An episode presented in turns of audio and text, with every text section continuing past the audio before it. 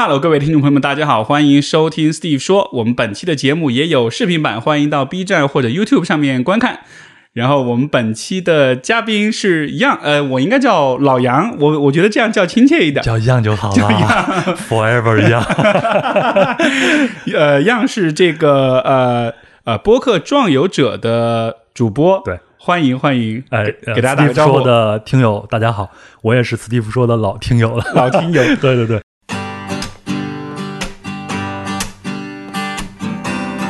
欢迎收听 Steve 说，和我一起拓展意识边界。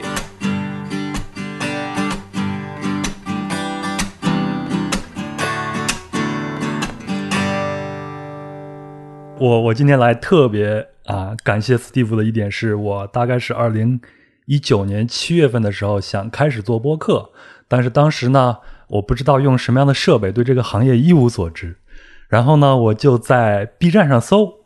还有微博上搜，然后就搜到 Steve 做的一系列的这个啊，就视频，就是对对对对设备什么，用什么设备这样东西，我就很冒昧的给 Steve 发了一个私信啊，说我我像我这种情况应该用什么。然后 Steve 就非常耐心的给我推荐了他当时使用的这个设备，然后我就按照他的这个推荐入手了这样的东西，就开始一步一步做起来了。只可惜品牌方没给我打钱 所以我没有提品牌嘛。真真的是非常非常感谢。所以这两年就这三年间，如果有一些人问我哈，就说我我要做播客，然后我需要一些什么设备，每次他们问的时候，我都能想到你是怎么对待我的，所以我就用同样的态度去对待他们，就会很。很详尽的跟他们说用什么用什么这样子，哎，你知道吗？这个恰恰是我当时的那种想法，就是这个不完全是个信息的分享，而是因为我也受到过其他人的帮助，把这种善意给传递出去。对，所以好棒啊！你说你也是这样对啊？我觉得这个特别，这个这个这个是给我这个相比于比如说你说感谢之类的，我觉得这个其实是让我特别特别开心的一件事儿。所以今天来看到你的两只猫猫，然后有一只猫是。啊，流浪猫，然后 C 总从北京带过来，对吗？对，然后还有一只在上海，也也是领养的吧？对对对，是。所以我就觉得啊，我们是同道中人，特别棒，特别棒。那这个呃，首首先，壮游者这个呃节目，因为今天可能有有，也许有也有你的听众在我这边，但也有些听众可能不了解，你能先跟大家说说看吗？这个节目是关于什么的？啊呃呃，这个壮游者呢，它的全称是。人文旅行声音游记壮游者，然后现在我都想呼一下台号了。大家好，我是杨，来 吧来吧。没有，呃，它其实是一档旅行节目，但是呢，在这档旅行节目里边，你可能听不到一些什么打卡呀、网红啊或者攻略啊之类这样的东西。我们更多的就会去分享目的地的一些风土人情，或者是社会观察，对啊，或者是个人的一段很独特的这种经历，这样这样的一些东西。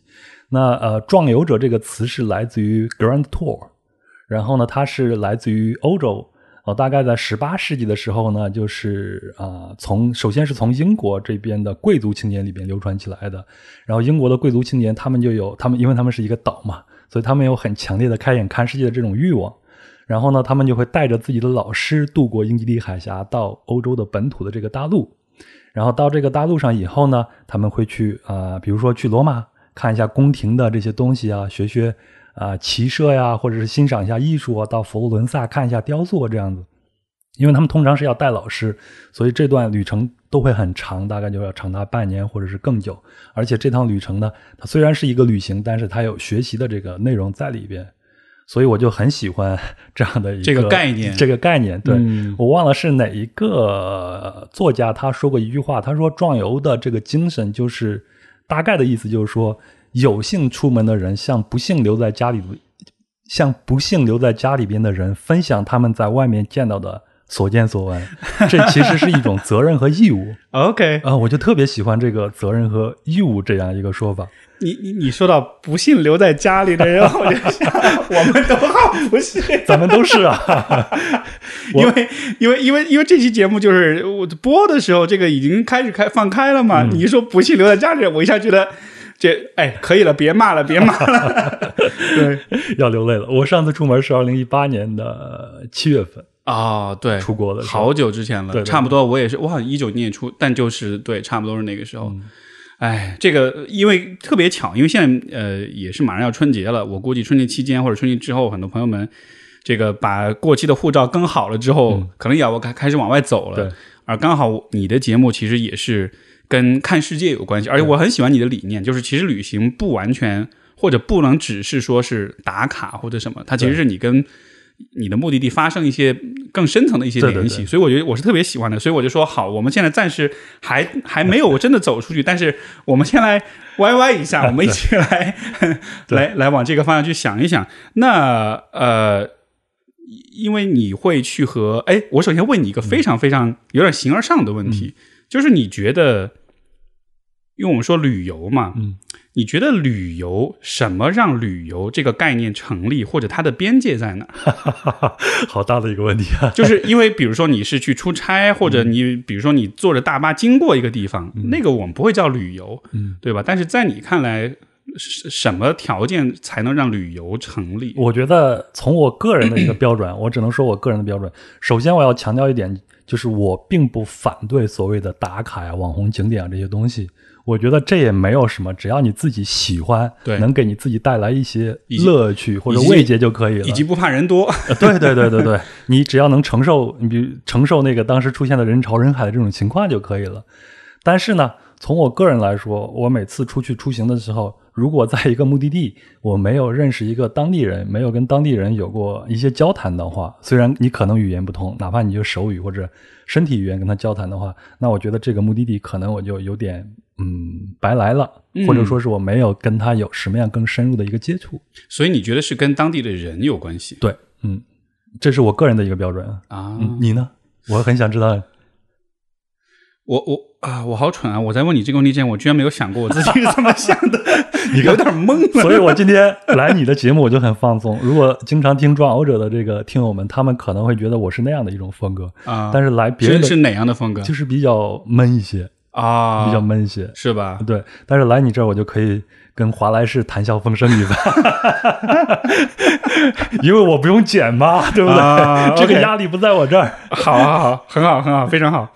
嗯，可能，可能我的方向跟你会差不多，就是就是要跟这个地方发生一点有意义的那种连接。因为如果只是看的话，其实网上看就行了。对，现在的技术，包括 VR 沉浸式的那种，其实完全可以。替代你去看这个风景，嗯，但是我觉得好像是就是跟当地的人，或者说就是不是一个路过的感觉，是你在那留下了一些什么，或者创，甚至更好的话创造了一些什么，对，可能这个是比较重要的。对我也是觉得这是 现在我们去旅行在场性的一个必要性，嗯，否则的话有很多东西真的就是。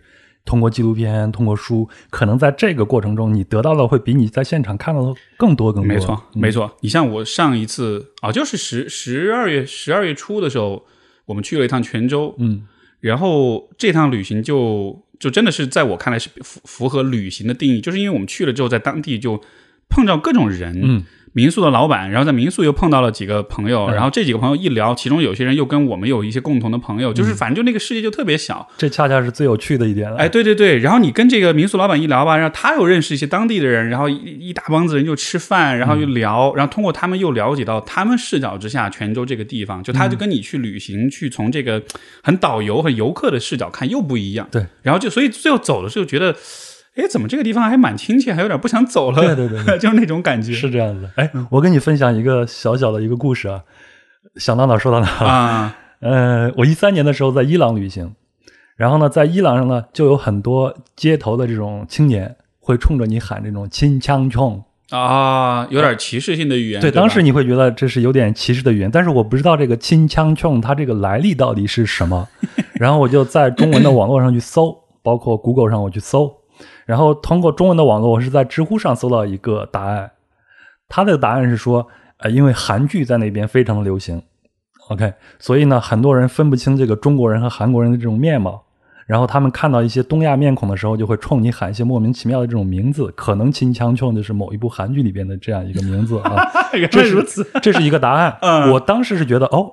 因为我在那边确实是看到韩剧非常的流行，我觉得这个答案可能是采信的，但是后来我又看到其他的一些答案说金枪创是对中国人的一种歧视，在美洲啊，在欧洲啊，都有很多人会去这样去说。对，就他用这个方式去模仿中文的那个发音，对对对，有点这种意思。好，那这样呢，他就产生了一个对立，这两个我就不知道哪个是正确的。然后到二零一六年，我在阿根廷。一个叫巴里洛切的一个地方在旅行，那是一个小镇，可以滑雪，什么很漂亮一个地方。我在那个呃青年旅馆里边，我正在自己做饭，在公共的这个厨房里边做饭，后面几个年轻人都是来自于英国，嗯，然后他们在玩那个猜拳的游戏。我正在煎牛排呢，听见他们后面喊“金枪冲”，我牛排都不要了，转身就跑过去问他们：“我说，哎，你们说这个‘金枪冲’什么意思？”那几个英英国年轻人也挺好的，说：“哎，没有什么特殊的意思，我们玩这个猜拳游戏的前头都会这样去喊，因为我们的传统里边认为这是中国人玩这个猜呃石头剪子布石石头剪子布前头都要喊这个的。”哦，我当时一想，哦，那如果是这样的话，他会不会是和这个？粤呃，就是广东人移民这个是有关系，哦我产生了一个这样的一个联想，有意思。然后又去搜，然后就发现陈奕迅有一首有一首歌叫做《猜情寻》，《猜情寻》用粤语发音就非常像“秦腔冲”，《猜情寻》就是他们在玩这个剪刀石头布的前头的时候要喊的一个东西。哦，所以这样的话，目前我比较采信的这个答案就是，呃，最早的广东的移民。然后到了欧洲以后，他们在玩这种游戏的前头都会喊这种猜情寻，因为我不会粤语啊。如果会粤语的听友们可以发一下这个 音，就非常像金枪琼。然后欧洲人就学会了，以为这个中国人玩这个前玩这个游戏前头都会喊这个，他们也学，然后再慢慢的传到了其他地方，然后才会被认为是啊什么啊侮辱性的语言啊等等等等这样。哦，所以我觉得这个过程就对我来说就非常的有益，它就像解谜一样。对，长达三年的时间。所以这么说，那几个伊朗小孩他其实是想跟你玩猜拳来着。他他甚至都他可能都不知道这个是什么意思。对，他只是看到有个东亚面孔，他就这样喊。对，嗯，是。所以他也许是没有恶意的。有意思，就好像是你在别的地方发现一些跟自己的文化息息相关，但是你又不知道什么时候传递出去的。对，这个就，所以就就还是那种互联感蛮强的哈，就是世界的那种啊，是这样的。嗯，所以一趟拉了这么长的一个旅行。然后在这个过程中有一个解谜一样东西出现，对你就会觉得很有意思。发现，对，所以这么说来，旅行也应该是关于发现的。是的，如果你看的东西都是你已经知道的，你没有发现任何新，当然理论上是不太可能，但就是你看的主要是你熟悉的，而不是，比如说你去一个地方，第一次走的景点，你第二次重走一遍，呃，也许也算是旅行，但是你会觉得少了点新的东西。对对对对对对，嗯，有的时候还会从我们自己的这种。本身的这个文化会去出发，你比如像呃饮食文化，对吗？我特别喜欢南美，去过两次，前前后待了有八个月，只只那么那么长的时间。然后你到那边会看他们做的一些菜，你会不由自主的想，啊，这原这我们这边也有同样的什么东西。你比如像墨西哥那种，呃，拿那个玉米叶包那个粽子，嗯，它里边是玉米粉、玉米粉蒸肉一样的。你就会联想到哦，我们中国也有这样的一些做法啊啥的，对啊，然后这中间你可能会产生很多联想，甚至你可以在里边去给他讲故事，那都是一个对脑力的一个呃锻炼，都挺有意思的。是是是，哎，那你是怎么就是因为因为我看到你写你去过四十多个国家，嗯嗯。最最开始是什么让你就我不知道这个旅行是一个你从小就喜欢的事儿吗？还是说是因为你的工作？还是就这个是这个这个游历的这个经历是怎么开始的呢？小镇青年可能都有过贾樟柯那个站台的那种年代。OK，然后你你火车呀或者汽车啊都意味着远方，远方就意味着希望。那你在一个小镇长大的话，你可能啊就觉得你的生活就像是鲁迅写那个四方的天空嗯这样子，就只有这样的一个。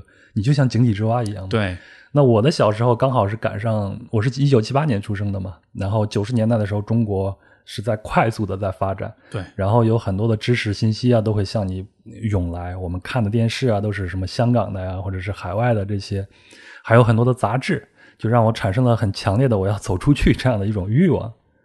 呃，然后就是我觉得这种东西可能跟你的生活环境以及后来你的成长中接收的这些信息是息息相关的。嗯，所以就。所以对我来说，我就会有很强烈的我要走出去看看的这样一个欲望。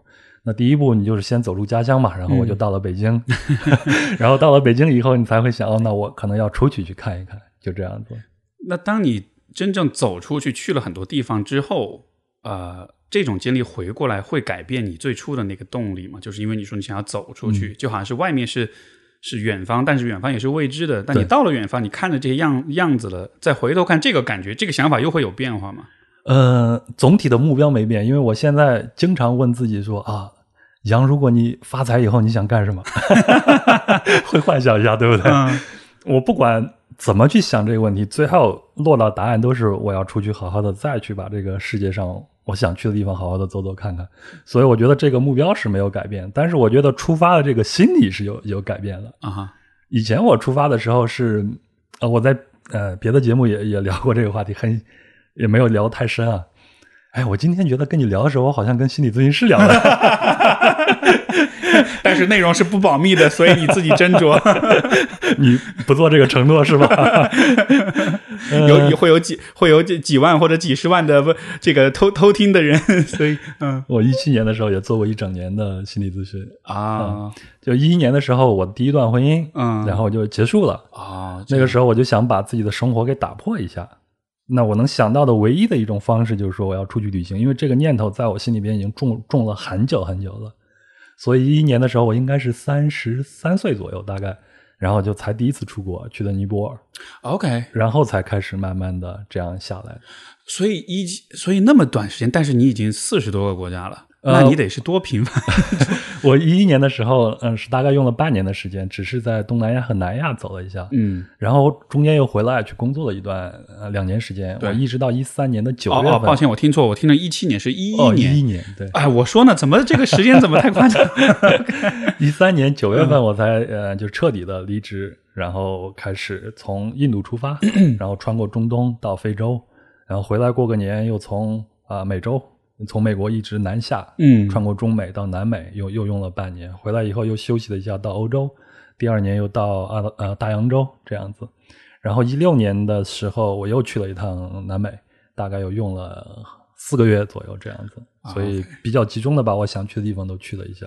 哇，这个瘾真是够大的！是是是是是，这个东西就是如果踏上了这条路以后，几乎无法回头，几乎无法回头。嗯，所以其实一开始呢，是有一点儿，你你也说把自己的生活打破，也也是有一点用这种方式，用旅行的方式来，像是处理自己的内心世界的问题，这种感觉。哎，我刚才好像没有表达完，就是说，呃，那个时候，嗯。我不是说目标我没有变，但是出发这个心理是有变的。那个时候你出发的时候，你会觉得我很勇敢，我打破了自己的 身上的所有的桎梏，然后勇勇敢的踏出这一步去追寻自己的这种目标。但是那个时候你心里边总是隐隐约约的觉得未在未知的这个道路上，它会有一个很好的东西在等着你。这个东西一旦出现以后，你会脱胎换骨。OK，但事实上并没有。回来以后。你生活中解决不了的问题，你在旅行中你同样解决不了。你通过旅行你同样解决不了。回来以后他还是这样子。嗯，所以呢，就是到了一七年，这是我前一段呃恋爱，然后结束以后，对我有一个很大的一个打击，因为我有一个很强烈的这种挫败感啊。然后我才开始去做这种心理咨询，才开始慢慢的去探索。嗯，那个时候我四十岁，大概，然后就是探索我是谁，我的能力边界是什么。然后我到底想要什么样的一个生活？大概就是这样的一些主题。呃，弄明白以后，我接下来再出去的这种旅行，我我可能就没有这样的一种想法了。那它只是一个旅行，或者说它只是啊我的工作和我的旅行结合在一起的一趟行程。嗯，所以就不会再抱有那之前的那种想法了。所以就就是在这一段经历之后，我再回头去想想我原来的那种行为，就是 把所有东西都扔掉去旅行，自以为是勇敢。现在想想，其实挺傻的。我现在站在我现在的角度想想，是挺傻的啊！就是你很盲目的一件事情。那我现在，包括我接下来这个旅行，我现在的想法就是：哦，那我这样的是符合我内心的想法的。我脚踏实地的想去更多的去拓展我的能力边界的。我没有很多妄想的这样的一件事情。嗯，挺有意思的。哎，我有好你说了好几件事情，我都想问你来着。首先，你说你当时做咨询是四十岁，嗯，这个我其实挺好奇的，在这个年纪。因为我理解一个人的阅历啊、价值观啊各方面，相对到四十岁算就可能是比较比较成型的、比较稳定的。那当我不知道当时你去经历这个过程，嗯，这会是一个问题吗？因为因为我我的很多来访可能是比如二十多岁年轻人，他本身主要的问题是迷茫，是他没有没有概念或者不知道。但是我不知道对于你来说会不会是有一种现有经验反而会成为某种阻碍？会有这样的问题吗？你看，你问的这个问题的时候，我不由自主的就把这个给抱起来了，有一种抵御的这个心态在，是不是？会有的，会有的，会有，真的会有，真的会有。嗯，怎么讲呢？因为其实就在一一年的时候，我呃，就是结束第一段婚姻的时候，其实我的女朋友呃，那个时候的太太呃，现在是前妻 X 的话，她就会跟我说说，我建议你去做一下心理咨询。我就跟他说我没病，我不去，对吧？OK，嗯，但是到了呃一七年，然后我的前任跟我分手的时候，我才真正的意识到，也许是我的问题了。嗯，是我自己的相处模式或者我的思维模式有些问题了。OK，那这样的话，就是我很主动的去进行这样的一个方式去探索自己，因为我没有其他的方式去探索。那个时候投入到宗教里边可能还太早了，对我这种年龄来说。所以我选择相信这种心理咨询稍微科学一点的去方法，所以我是自己主动的去寻找的这样的一些帮助。哎，这个我我我就更好奇的去问一下，因为你刚才说这种就是啊，我没病，我没问题，就是其实其实有好多人都是这样的情况。嗯，比如说有的时候在呃，比如咨询的对象是一个女性，但她的伴侣可能就是这种状态。嗯，然后然后她就问我说，我怎么才能？我怎么才能改变他？我怎么才能让他稍微对自己有点内省？但对你来说，所以听上去从你的故事里，我看到就是还是需要相当于是有一定的，真的是有一定的挫折跟打击，是才能把你从你的那个思维里面给甩出来，像是这样一个，对吧？对，是这样子的。我可能是河南人嘛，嗯，不到黄河不死心，还有这种，还有这种说法，不撞南墙不死心。所以很多事情，包括小时候家长会给你一些忠告，嗯。那你会觉得，哦，这个事情没有发生在我身上，也许它是错的，但总有一天它发生在你身上，你才会去想，也许他的忠告是有道理的。OK，所以我觉得我可能内心深处我还是一个挺自省的一个人的。那样在那个时候，我选择这样的一个举动，呃，可能就是我自己的一个自主的一个行为，就是把我自省那一块给它大大的激发出来了。明白，所以我才会去寻求帮助的。因因为其实就你看，就我们聊这么一会儿时间，但是我给我的感觉，其实就你的气质，你的给人的感觉，其实不太像是那种啊，我没有问题，你知道，就那种很很很很钢铁直男那种。就因为你的气质其实是还蛮还蛮温柔，还蛮柔和的。然后所以说，当你说你有那样一面，我就觉得哦，好难想象。Steve 老师，你不知道人有表演型人格吗？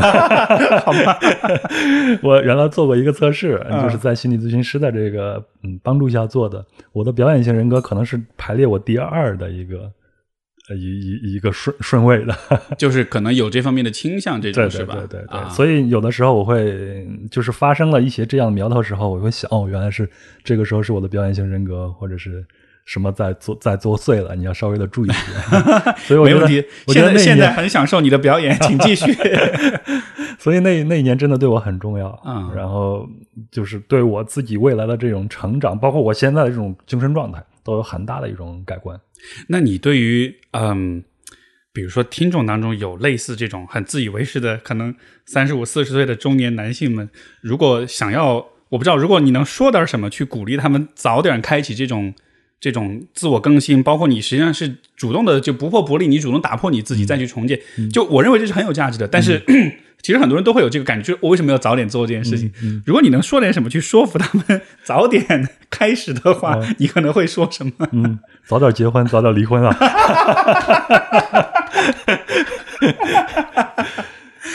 嗯，所谓的好男人啊，这是我之前看的一句话，我忘了是谁说的。所谓的好男人都不是天生的，嗯，都是在呃婚姻生活或者是家庭生活中一点一点锻炼出来的。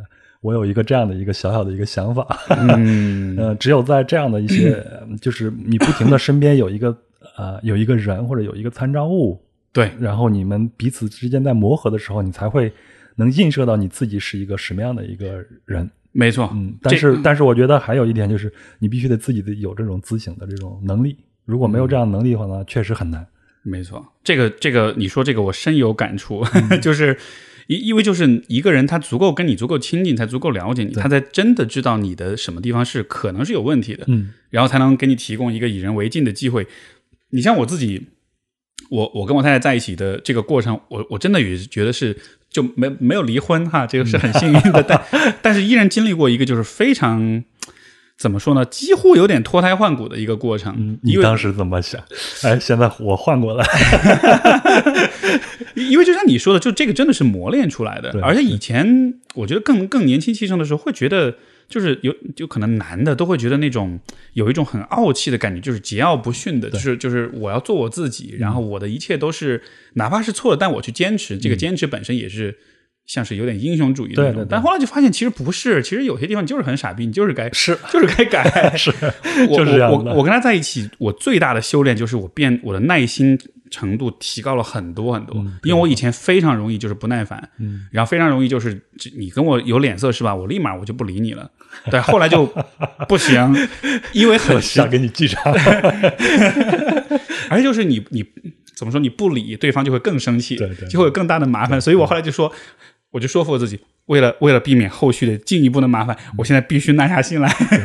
然后，但是但是这种这么做时间久了，然后你真的就适应了，然后真的就变了。对对，所以我也跟你分享一个，我跟我女朋友现在在外面玩猫啊。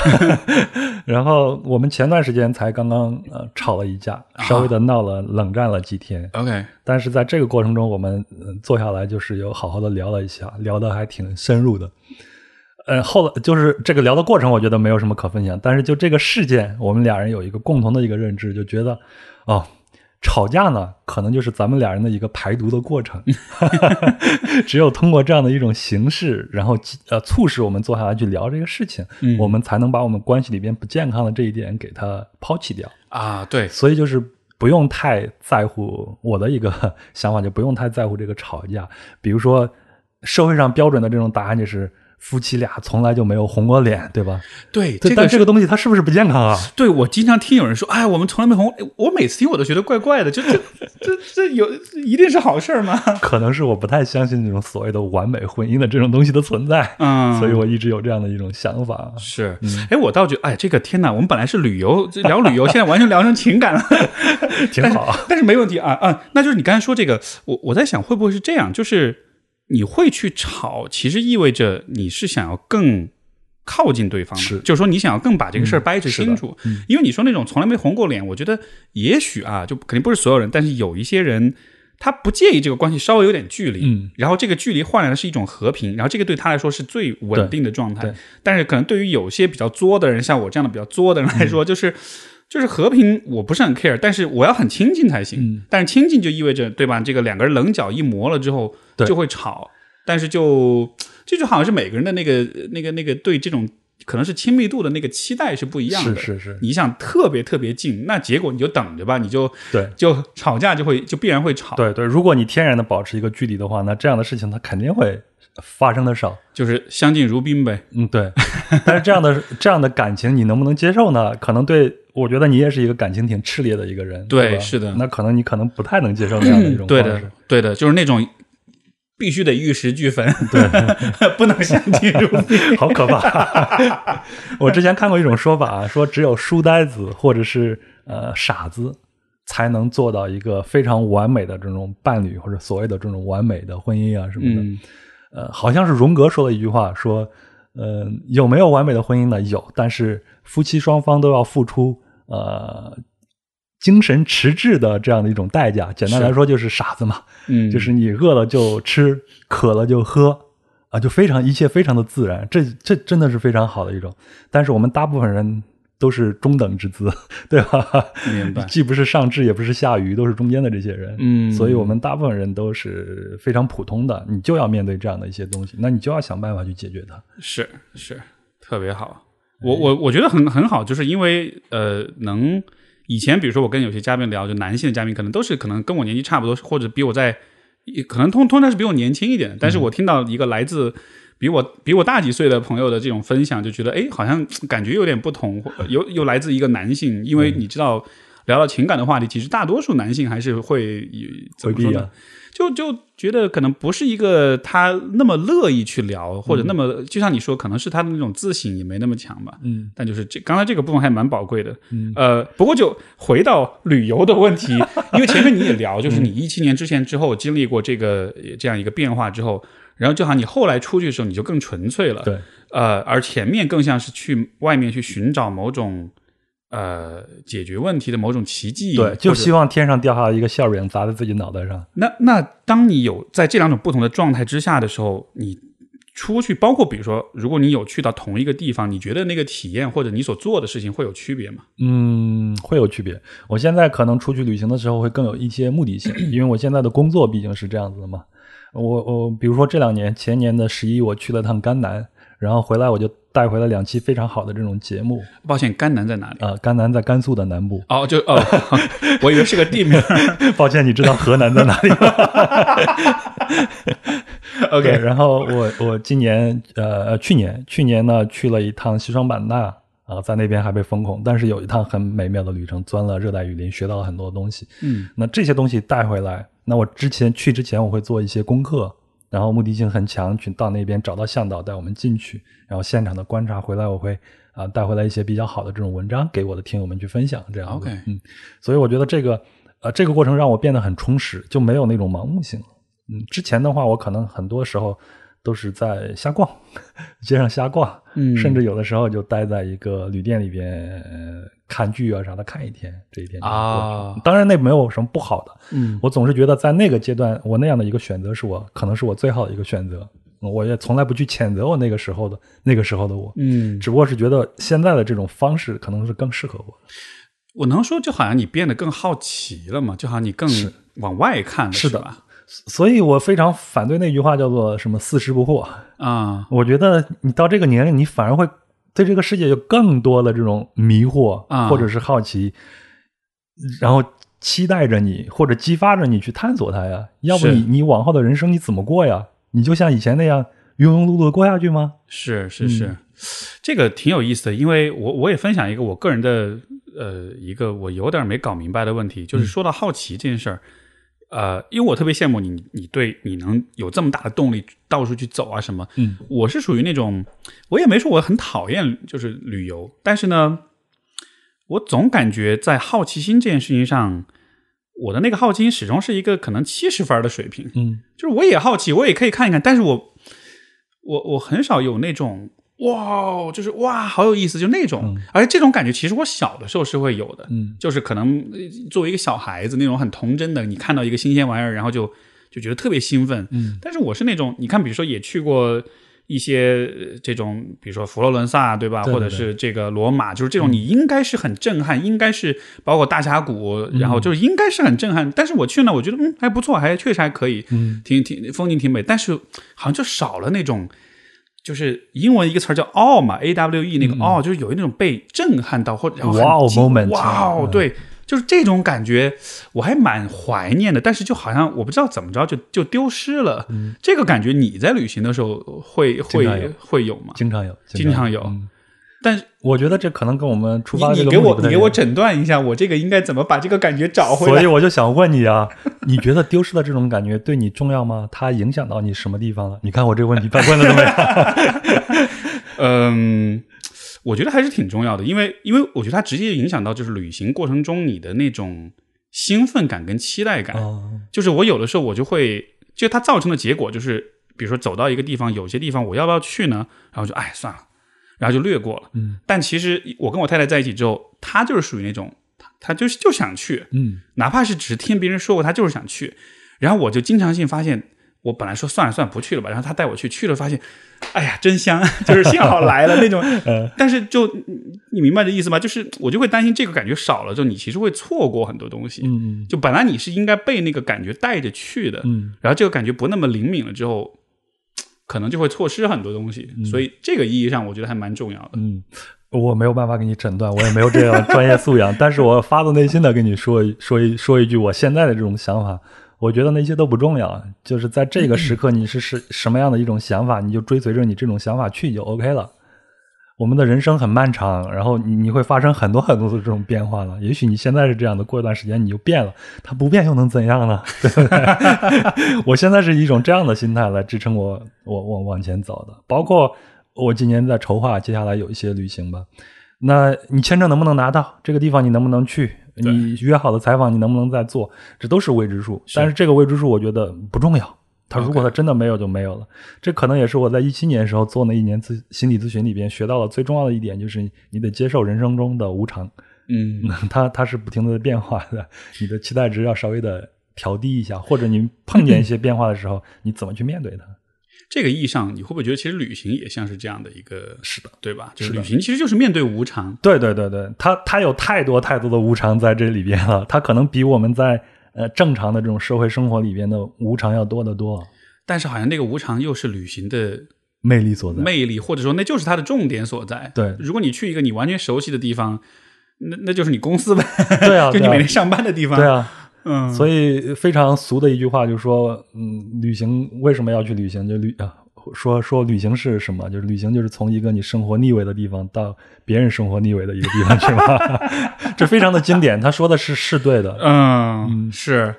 那个像之前我们去，比如说去在日本去玩的时候，就我我这个是我一个习惯，我去任何地方呃旅行，我都喜欢逛当地的菜市场。啊，我也是，对吧？因为那就是你说的，那是别人腻歪的地方，对对对，很多表情很臭脸的大大爷大妈跟那买菜，但你去就哇，好有意思。嗯嗯，菜市场里边能看到很多不同的这种生活形态。没错，哎，那现在为止。这个这个可能这个问题有点不是那么容易回答，我我我也很讨厌别人问我这样的问题，但是我还是很好奇想问，就是你去过四十多个国家，现在有没有一个地方是是是是属于碾压式的 favorite 最喜欢的地方？这真是一个烂问题。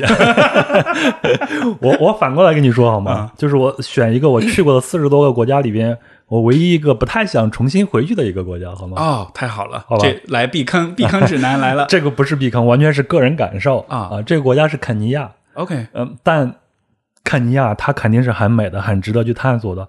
我为什么不太想返回？是因为我在我身上发生了一些事儿啊。首先就是我那次去东非，我的目标是去看这个动物大迁徙，就去去草原上看一看。呃，然后我还是认为，如果非要让我选一个人生十大必去，第一名我就会选东非大草原。哦，那上头你能看到，真的能看到完整的食物链，以及我们人在这个食物链里面是一种什么样的这种存在。OK，好。然后我在坦桑尼亚已经完成了这个心愿，就是想呃转乘回国的时候，顺便去了趟肯尼亚的这个内罗毕，停留三天。是因为内罗毕在所有的背包客。无不论是西方还是啊，我们东亚的这种背包客群体里面，都会被列为这个最危险的这种等级，哈 哈因为它它社会治安比较乱一些。OK，那我很小心的去住了一个旅馆，然后第二天呢，在旅馆里边碰见了两个来自于重庆的中国的 旅行者。OK，然后他们就非常的大胆，因为他们的目标是要去苏丹，当时苏丹还有内战呢。哦，那哦，这真的胆儿好肥啊！对对对，然后他们就说，那咱们明天咱们去这种街上，然后去一个贫民窟。但是，呃，内罗毕的街很有意思，在 Lonely Planet 上，呃，旅游圣经上，他就会写这条街你往左一转就治安很不好，但是你沿着这条大街走就啥事都没有。我们恰恰那天就是往左边去走，就想看个热闹。我们做走之前还把身上的呃东西啊都留，只带了一点点必用的那些钱，嗯，一把钥匙还有一个手机进去。但是在那里边我们就被抢了，而且是被警察给合法的抢了，啊，就是他们的司法系统很很腐败。嗯所以我在里边受到了惊吓，虽然没有发生任何的人身的这种危险，所以这才是我个人觉得我们不想再回去的一个原因。第一就是在这个地方，我想看大草原的这个愿望在坦桑尼亚已经完成了；第二个是它确实是给我惊吓了呀，所以这只是我个人的一个经历。剩下的所有的任何一个地方，包括肯尼亚，我坦率的说，我都想重新回去再看一看。还有那那么多我没有去过地方，我都想去看一看。明白，所以所以你的这么说来，其实你的怎么说呢？我不知道有没有这样一个概念，就是说每个人的旅行，他也有他的一个他的，就像穿衣服有你的个人的品味，旅行其实也是有品味的，就是说个人的这种偏好。有些人喜欢都市，有些人喜欢人文，有些人喜欢自自然。但是好像你的就感觉你的口味还都蛮蛮广的。是我我以前肯定是喜欢人文的，喜欢人文的多一些。嗯，但是在我大概呃一五一六年的时候，有一个玩户外的老哥。跟我说杨啊，你还是太年轻，等你年龄再大点的话，你只想去那些没人的地方。然后我就看见在这两年，在我身上慢慢的显现了，好像一个预言一样，是吧？呃，我现在就比较喜欢去一些这种呃，就荒山呀或者什么的，但但是我胆子很小，我会去那些我确定比较安全的地方，就不太想与这种人去打交道，在那儿稍微的静一静，待一待。我跟我女朋友在疫情这几年去北京很多的地方去爬山呀，或者村子里边待一待这样子。你觉得是什么变了呢？就是从喜欢人文的这个地方旅景这个目的地，到喜欢去没人的地方。人文的地方肯定容易出故事，这是我的工作，对对吗？但是你的工作中，包括我们现在要做博客嘛，你会可能你每周你会认识一两个陌生的这种人，对吗？这在我过往的生活中是不可想象的。我做博客也做了三年多，所以我现在我感觉我的社交是。交织于以往是一个饱和的一个状态，甚至是一个爆炸的一个状态。所以一有机会的话，我想静一静，就还是有点疲了，有点累了，对吧？对，需要需要。其实我我我我我是不太擅长去跟别人去打交道。嗯，明白。所以今天现在在你面前侃侃而谈的杨是一个 表演出来的一个人。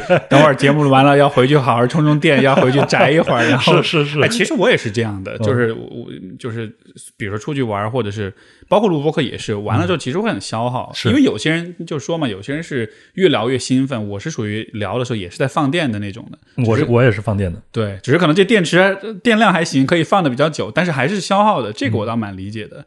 那嗯。如果说到呃，去到有这种人文历史背景的这种地方，呃，你通常去到一个城市，因为你也是站在一个个人的角度去看这个城市，所以你肯定没法什么都看完。对。但是当你到一个新的地方，你会有一些怎么说？有些思路嘛？我要怎么解构这个地方？我要怎么去看？嗯。比如说，呃，也许是先提前读一点它的历史，或者是我先啊，对，就是就是你的怎么说呢？就是。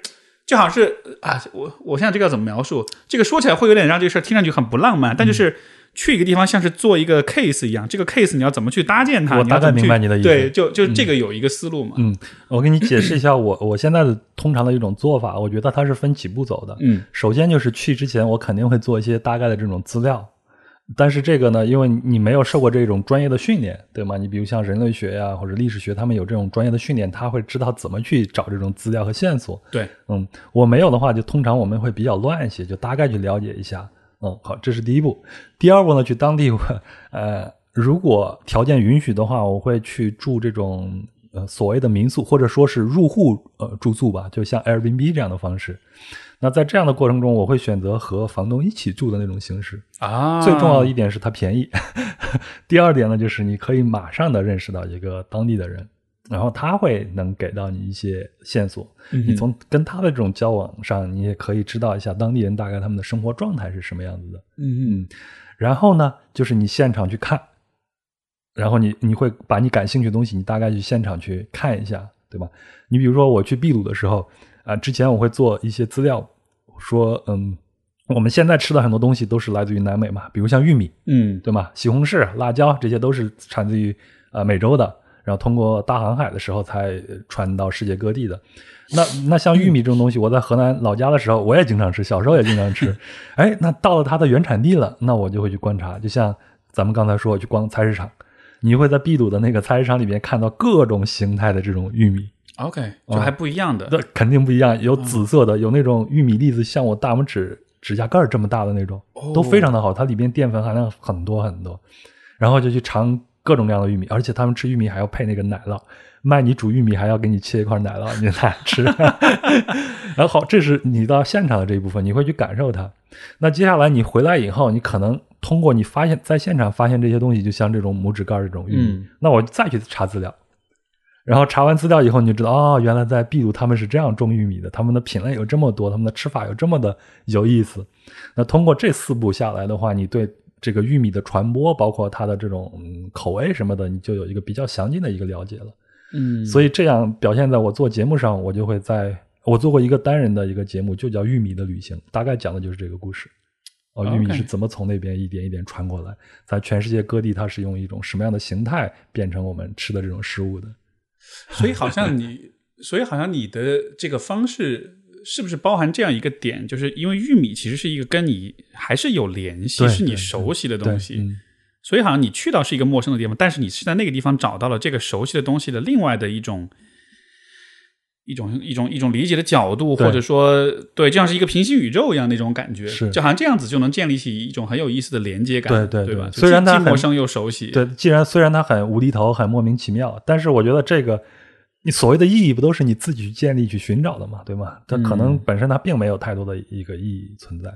所以你自己给他建立一个意义就好了。但是在这个过程中，我乐此不疲。嗯，我觉得我这趟旅行没有白费。就所以就感觉你是喜欢去研究这些东西，对吧？是有那个研究的那个劲劲儿在里面的。嗯啊，这个这个也许是我所缺失的，就是我对有些东西我挺爱研究，但是有些东西我就觉得没有那么大兴趣去研究。嗯，所以导致比如说有的时候去看个博物馆可能是很好的博物馆，但是我看到有些部分，我觉得嗯，这也没意思，然后很快就跳过了。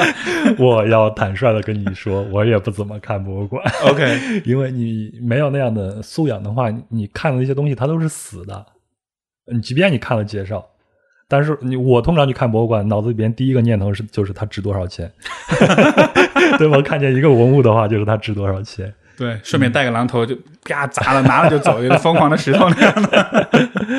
所以就找到自己的兴趣点就好了啊。哎，但是但是说起来，其实博物馆至少去大城市，我觉得博物馆是一个，也许也是一个不错的一个去是的是了解的地方，因为它相当于是很虽然不是那么原生态，但它很集中的把很多东西聚在一块儿，嗯，然后就至少可以短时间之内，你是一下子能够吸收进很多东西的。是，对，是，所以很多人去。一个城市旅行的话，他可能他第一站就是博物馆，我觉得这也是一个很好的一个方式。但是也不能说我们俩人喜欢这个菜市场，它就是一个不好的方式，或者是它是一个比较 low 的一个方式。这都是我们切入到这个目的地的一种切入口，一个很好的一个社会切面。是，嗯，是。刚才那个很烂的问题，我想到一个新的更好的方问法，就是有什么地方是你重复去过次数最多的？南美。南美，嗯，有具体的国家或者城市吗？我非常喜欢呃秘鲁的库斯克，OK 啊，然后喜欢你去了几次？我去了两次，OK，嗯，然后非常喜欢，而且南美要过去其实还挺远的。南美在我们的对峙点，我们的对峙点就是阿根廷。然后就是，也就是说，在我们现在在地球上打一个洞，直接跳到那头，对，那边就是阿根廷。OK，所以你这路程遥远，所以两次算算得算三次了。要是就在隔壁的话，那可能就很容易去了。是是是，明白。那那是这个城市叫什么？库呃，秘鲁的库兹科。库兹科，嗯，它是印加王朝的都城。哦，是那个就高原上，然后海拔就是说所谓的南美的拉萨。哦，这个照片里有看过。嗯嗯，为为什么这个地方是你你反复想去的？你可以天天在那儿嚼骨科叶呀。我们可以在节目里聊吗？当然，在那边完全是合法的，它就是一个骨科叶子。嗯，然后它就像我们泡那个茶一样，在每一个旅店门口都摆一个那个簸箕，簸箕里边就摆放那个，你就拿几片扔到这个杯子里边，倒点热水泡。呃，它会那个当地人传说是能提升你的这个精力。OK，然后你大量的去加工它，那就变成制毒了。嗯，骨科姐，明白？这这这是开玩笑啊。啊，主要是那个城市那个气质我很喜欢嘛，它就很休闲，就跟拉萨一样，你每天在上头去晒晒太阳，对，坐在它的大广场上看看人来人往，然后你眼前的人都还是呃异域的那种风光，嗯，就外部的世界那种抑郁啊，然后他们穿的那种服装，包括他们的肤色啊什么的，就让你有一种脱离感，但是你还是身在其中。哎，对你说这个感觉，包括你把它比作是像是拉萨一样哈，这个确实很有趣。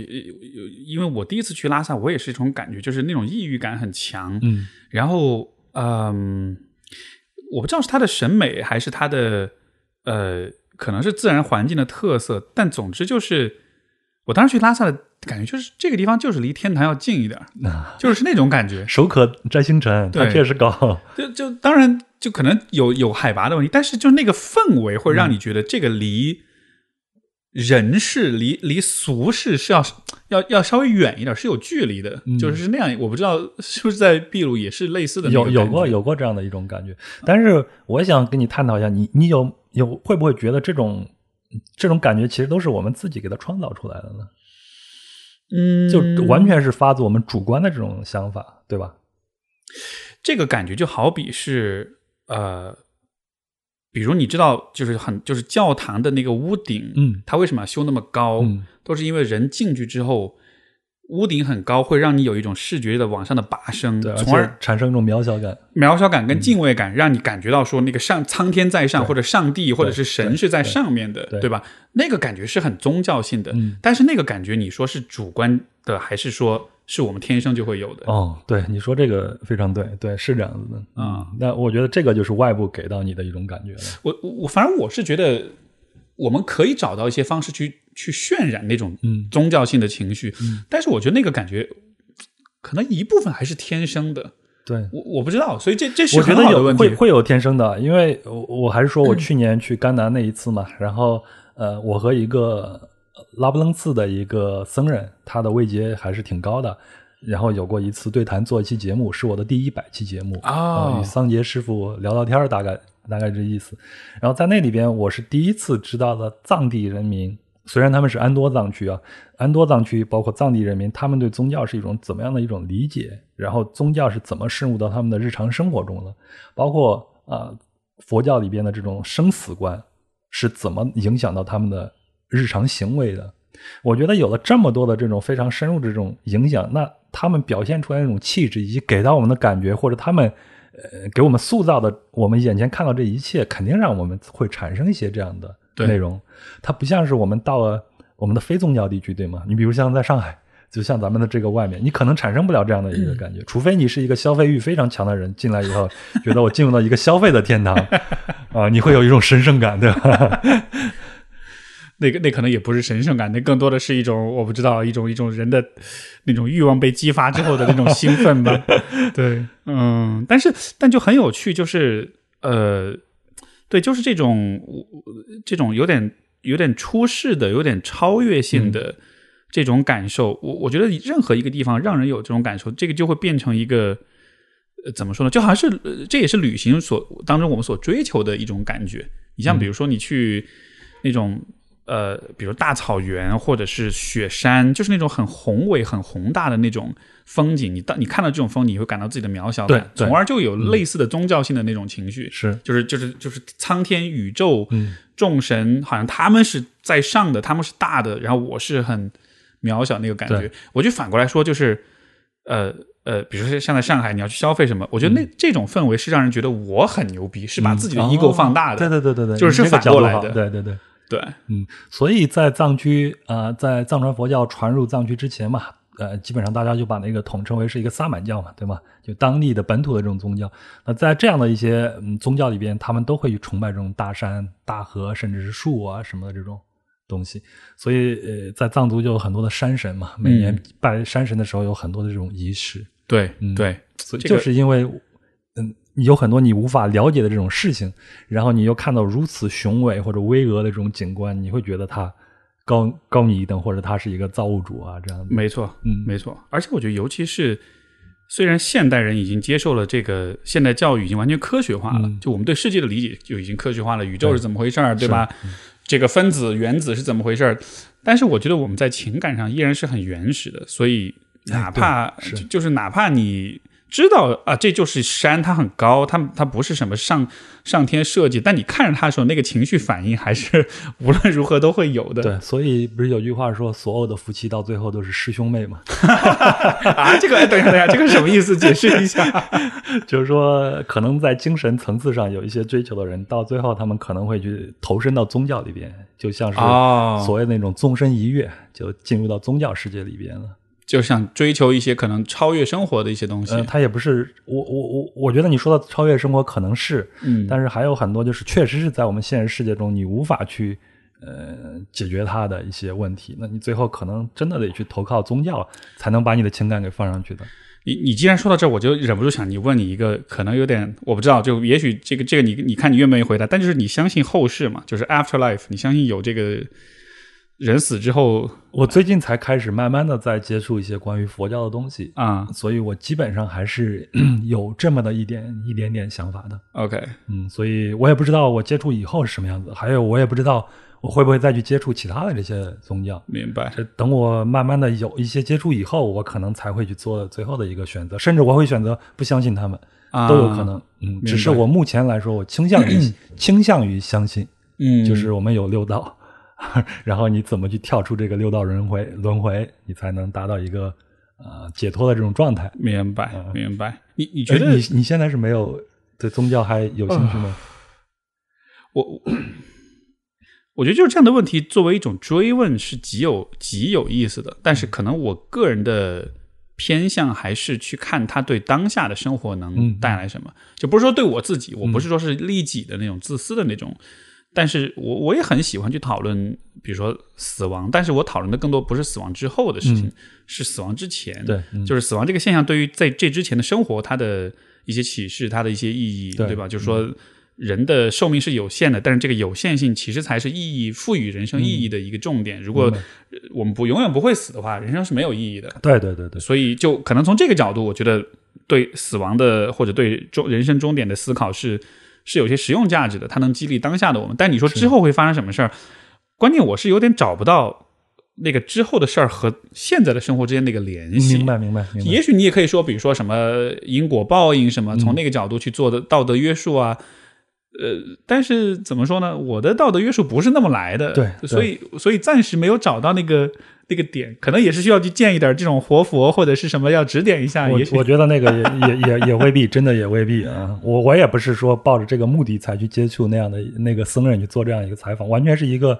呃，很偶然的一个机会才去有这么一个接触，但已经过去一年多，我最近才开始对这个事情稍微有点兴趣，才开始去学习一些。但是你说如何来投射到我们的现实生活中啊？嗯，我想问你一个问题啊，你现在对年龄有一种压迫感吗？对你有一种压迫感吗？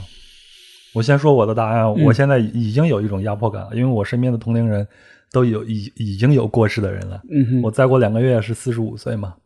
那就是因为这个时候你不得不去考虑死亡的这个问题，对不对？所以你会想，在在这个不可知的这个死亡来临之前，你应该去做什么？所以我现在比我二十岁、比我三十岁的时候要积极的多。怎么讲？怎么叫要积极的多？就是我会更努力的去追求我想，OK，想要的那些东西，比如像旅行这个事情，那么？一一放开，我马上就开始去做准备。它是一个你要在人生终结之前尽可能多的去做的一件事，是要不你不就是在浪费你的这个生命吗？虽然死亡是人生最绚烂的那么一刻，那之前呢？所以这种压迫感会让我更好去死去去去协调我现在的这种生活。所以这种压迫感其实是像你说的，比如身边有朋友过世，像是这些事件提示了你，或者是。呃，怎么说呢？就是他，是他，他像，因为比如说年轻的时候，你不会想这些问题的。嗯，确实，你有吗？啊，可能还可能还没到那时候，或者说我的时间概念一不是你，我的年龄概念一直都不强。那这个特别好，我觉得啊，是吧？就是因为你看，比如说我在三十出头的时候，那个时候，像我周围，比如大学同学，包括中学同学。就开始结婚生子啊什么的，然后但我看到那些是我无感，嗯，因为我就觉得，就是可能社会规定的一种人生的脚本，你到大概多少岁你要干嘛，多少岁干嘛，好像我们的时间感是从这个地方来的，嗯，但是可能可能是因为我的经历呢是像我父母或者说我的比较熟悉的这个环境，总体来说没有特别多这种这种脚本的这种。这种熏陶和这种影响，因为可能有些家庭他会经常讲这个事儿，对，谁谁谁到了多少岁该干嘛，就他反复的去把这一套东西讲讲讲多了，你也自己就信了。但我马上就过年了，大家都会面临这个问题了。对对对对对，所以 所以如果一定要用一个一个一个一个单一的因素来解释，就是我爸妈从来没有催过婚，哦，所以他就会让你让我觉得对这个时间或者里程碑式的这个事件那种感觉就没有那么的强。是是，对，所以我。通常我会认为啊，就是说很大一部分比例人的第一次婚姻都是很盲目的啊，他都是被社会给规训到那个时候，天天给你灌输说啊，你到这个岁数了，你要结婚了，你要生子了，他给了你压迫感，你才会去进入。但事实上，在那个时候，二十多岁、三十岁的时候。人对很多事情的这个了解都还没有形成一个足够的规模，是你就进入了，那他肯定会出一些问题吗？没错，没错。而你会不会有这种感觉？就是虽然 OK，就是这个可能有年龄的压迫感了，然后可能也更靠近死亡了，但是某种程度上，正是这种。这个终点的靠近，它反而会让你变得更深刻一些，也也内心变得更柔软一些。是的，是的，是的，一定是这样子的。对，就是当你在比较年轻的时候，那个时候你也无所谓，你也觉得自己不会死，你也觉得自己什么都可以做，所以你反而就很不很不在乎很多事情。所以现在你就能意识到自己的能力边界嘛？没错，我就是一个很普通的人，就像这次我感染了新冠以后，我普通到每一天的症状都和那个七天的表一模一样，七天之后就自然结束了。哎，但这。这这有可能也是一件好事，为什么呢？因为我当时就是我发现，哎，不对啊，我这节奏不对，我反而很恐慌，说这个怎么回事？对，确实是如此，就内心也越来越柔软了。嗯，所以你看，我包里边带两根猫条，就是碰见流浪猫的时候，我会随时都会带着猫条。对对对，就他们也是一个生命嘛，虽然投喂。流浪猫在呃自然生物界有很多的说法，嗯，但是我还是有一个观点，这个观点肯定是不对的，供大家批评，就是这个世界冷漠的事情太多了，仅仅保留下来这么一点点温暖的事情，该做还是做一下吧。对，而且我觉得，如果怎么说呢，就确实在一定程度上，你要为了某一些特定的道理而去抑制你自己那种行善的那种品质。嗯，就如果说假设，比如说每一件善事背后都有一个反对它的道理的话，那最后所有的事情都不做了，那呃，我觉得对于一个个人来说，你损失的就是那种你看到善，呃，你看你你你你遇到事情，你遇到施舍、遇到善事的时候。你要不要去做的那个选择？因为这个选择其实非常就是一念之间的。比如说，看到一个老奶奶提着一箱很重的东西，或者看到一个孕妇要上楼梯，你帮或者不帮，就是那一瞬间。对。但是那个选择的一瞬间，它其实是平时很多生活经验汇聚到一块儿，是的，是的。然后那个天平才会有一个非常微小的一个一个倾斜。对。然后，所以像有些人，他看到立马就去帮，嗯，可能就是因为他平时有很多这样的训练，一点一点积累起来的。嗯。咱们可以聊聊猫吗？啊，当然可以，当然可以。今天就瞎扯啊，没问题。我我特别开心跟你聊天，然后我我平常也没有机会跟一个朋友会去聊这样的一些问题，除了跟我的爱人以外，是也从来没有播客邀请过我来聊这些的问题，就是特虚、特形而上的东西。对对对，所以所以我很开心跟你聊这些话题。嗯，说到猫，呃，因为我之前二零一七年的时候，呃，领呃就是救助过朋友救助过一只猫放在我那儿。然后说给他养好了以后，看看能不能把它给呃送出去，让其他人领养。但是在我家待了一段时间之后呢，我就发现我送不走它了。第一是我情感上需要它啊，第二个呢是 它身上有有很多的病，所以 OK 不太好领养。所以我一口就一口就应承说这个猫以后我来养。当然，当然当时我还有一种心态，就是我对我前女友的一个嗯。我操！我现女友还在外面呢，但是没关系，我也跟他聊过这个话题，就是对我前女友的一种愧疚感。我觉得在那段感情里边，我某些地方没有做的太好。所以支持他离开我。我现在说这个话题，不是说我多怀念那样的一个感情啊，我还是没事他会理解的，你放心吧。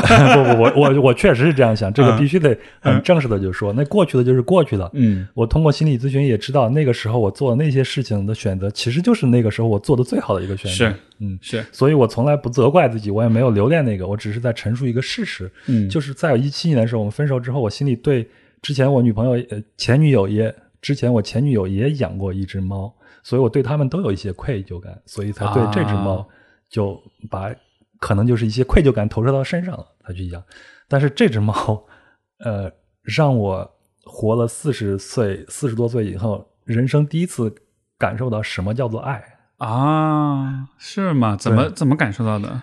我那只猫，因为它很多病嘛，然后你刚领养过来，就发现它满口的牙全都坏了啊，呃，口炎很厉害，你知道口炎对猫来说是很致命的。稍微痒了一痒，就赶紧去医院去给他做做手术，把全口的牙给拔下来。然后你就发现他怎么吃都吃不胖，是他每天都呕吐，每天都呕吐。所以我都形成了条件反射，早上他只要稍微的一起来有一种呕吐，我马上就能惊醒，然后赶紧给他处理。我的床上都铺的是一次性的床单，他吐他吐在床上，我就把他给一收，就这样。还有就每天给他喂药，然后你就他还挺挑食的，然后我还要给他做饭。呃，甚至猫粮有的时候泡软了给它吃，这样弄得我在那几年中间和我现在女朋友，我们都没有时间出去旅行，因为离离不开它，我也没有办法把它给托付给任何的一个人或者是机构。但是后来我就产生一种想法：为什么我可以对一只猫可以产生这样的一种行为和想法，就不能对人这样子呢？我就去问了我的心理咨询师，我的心理咨询师说：“嗯，那是因为你对它完全没有任何的期待。” OK，你不会期待他为你做什么？我一想，这不就是纯粹的爱吗？是纯粹的付出，纯粹的爱吗？所以我就觉得，哦，原来在这段关系里边，我和猫的这种关系里边，就让我感觉到，我人生活了这么大岁数，才知道什么是真正的爱是什么样子。你全身心的爱着一个生物，或者他是一个人的时候，你是一种什么样的一个状态？嗯，非常的奇妙，好棒啊！你说这个，而且。嗯，你说这个会让我想起我最近脑子里冒出来一个念头，嗯，就是就是如果说爱这种体验有一个原型或者有一个模板，有一个叫做什么，就是一个一个模范的话，嗯，我觉得这个爱或许就是母爱，嗯，那种母爱就是指一个母亲对自己孩育孩子的这种孕育生养的过程。当然是，肯定世界上不是所有的母爱都是那么的纯粹的。但是，我觉得你你你纯粹从一个很生物性的角度来说，一个一个一个一个呃雌性的呃哺乳动物，对吧？它把它的孩子，它怀它生下来，包括在它生命早期的那种照顾跟保护，这个是没有任何期待的。对，就这个就纯粹只是一个很自然的。呃，履行母职的一个事情，当然可能他再长大一点，你可能期望他望子成龙、望女成凤什么。但是在这个养育的过程中，你对他做的所有的事情，因为刚刚你说你照照顾这个流浪猫，我我就联想到这样一个过程，就是当你在用很生物性的这种方式去对它进行这种养育也好、恢复、保护什么的，就就是没有期待的。但是这种期待它带来的那个。那个体验，尤其是作为人类，我们能体会到那种感觉，所以才让我觉得，可能那是一个像是一个一个所有的爱的原型都是从那儿来的。对。然后至于比如说，呃，可能你小的时候你体验过你的母亲对你的那种养育的那种爱，然后你长大了，你你这种爱可能在比如说你对你的妻子，或者你对你的丈夫，或者是你对你的家人、你的孩子，或者是别人，对，可能才会就像有一个参考，嗯，然后就有那种类似的感觉。是，但是就。因为真的是除此之外没有其他的任何形式的爱是带有一种天生的，哪怕是父亲对于孩子，因为他没有那个生育的过程，所以你其实虽然也很深沉，但是就是差那么点意思。嗯，就是母亲跟孩子之间那个爱，我感觉是所有爱当中理论上说应该是，就是如果我们说亲密程度有一个分级，它是最纯粹、最最最亲密的，它亲密到我们曾经是一体，嗯，那种感觉是，所以。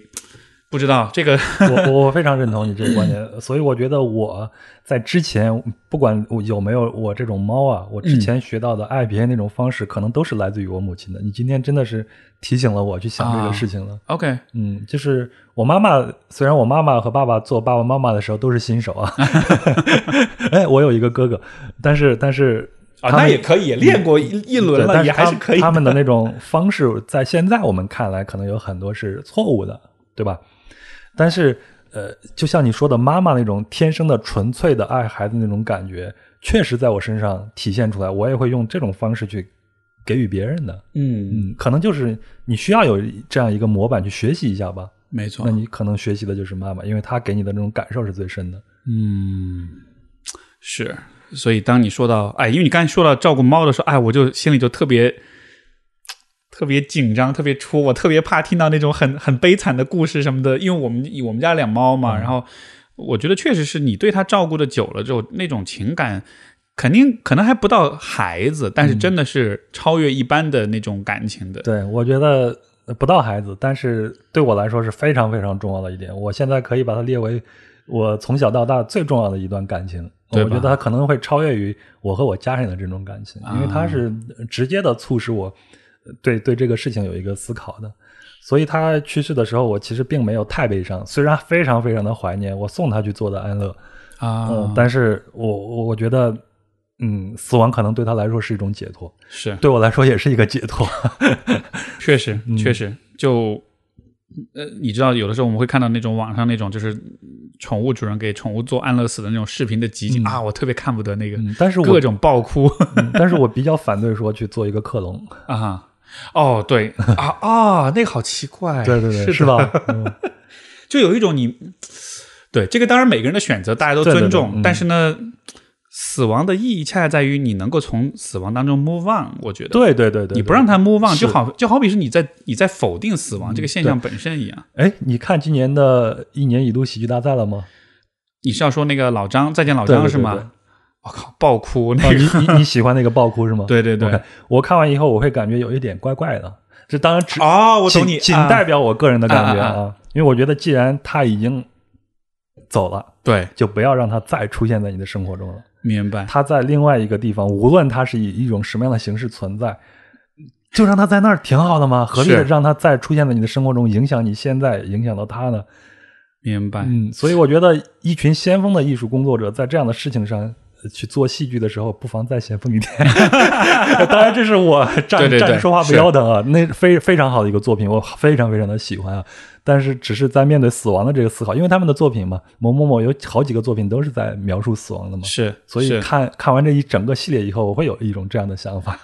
哎，有意思。其实，也许这又可以发展出他们下一步的一个进一步的一个一个考虑。其实就像你刚才说的，他已经让他在那边，相忘于江湖就好了，就不要让他回来。对对，或者说，对你说这个道让我觉得，呃，你再把他带回来，所以是什么？就好像是有很多后悔。嗯。也就意味着你在之前其实是有是留下很多遗憾，或者很多事情你是该说该做没没有去实现的那种极度的不舍，其实就是一种执啊啊执念的执，我觉得。OK，我我觉得你确实开始走向佛教的 那个 有那个调调了。我我也是在在有有很多问题你现实生活中解决不了嘛，所以就会找一些其他的方法，看看能不能消解它。嗯，明白。哎，说一个跟旅行的比较现实的一个问题，就是。你的当你在打包你的行李的时候，有什么东西是你每一次都会带上的？呃，现在啊，嗯，我会跟你说一个，就是那种宿舍神器小饭锅。我不知道你在淘宝上有没有看过，很小很小种的电饭锅。OK，你可以在里边煮个粥啊，煮个火锅呀，煮个面条啊啥的。我每次都会带这个。OK，我现在在呃筹划我下面的这个旅行，然后我就去淘宝上看了一下。发现这三年这个锅的形态也变了好多，跟三年前、四年前已经不一样了。嗯，带它就是你可以在一些你能做饭的地方，能解决你很大的一些问题。嗯，你天天吃那些东西，你可能会怀念一下家乡的东西。你煮个粥啊啥的，它非常的方便。OK 啊，另外一个呢，它就是能，但是还是得插电的。对，插电的啊，插电就没有那种自带电源的那种，就没有。哎，但是要是有那个就爽了，那就到处呃，燃气小燃气炉可以，但是就是。插电的那种，对，电到处都有，但是燃气不一定有。对，嗯嗯，所以我每次会带这个，非常的实用，对不对？OK，那那有没有什么东西是你每次都带，但其实你从来没用上的？有这样的东西吗？应该有吧。安全套什么的？开玩笑，开玩笑。哎，但是你别说，是它这个，因为野外生存里面，安全套其实是一个极有用，而且功能极丰富的一个，是一个用品。所以我倒觉得这个是一个，嗯，对，就就没有用上也很正常，说明你没有遇到危险。这个确实是没没有这个。我想想这个怎么弄啊？嗯，啊，我有一种心态，就是会带备用的东西，这可能是源自于我的不安全感。OK，比如说充电线，我可能会带两根。啊，一根用，一根就是备用着，是生怕到哪个地方它坏了，然后我呃没有用的就很着急。所以现在出去旅行，我最近有一个烦恼，就是说我到底带几双鞋鞋子？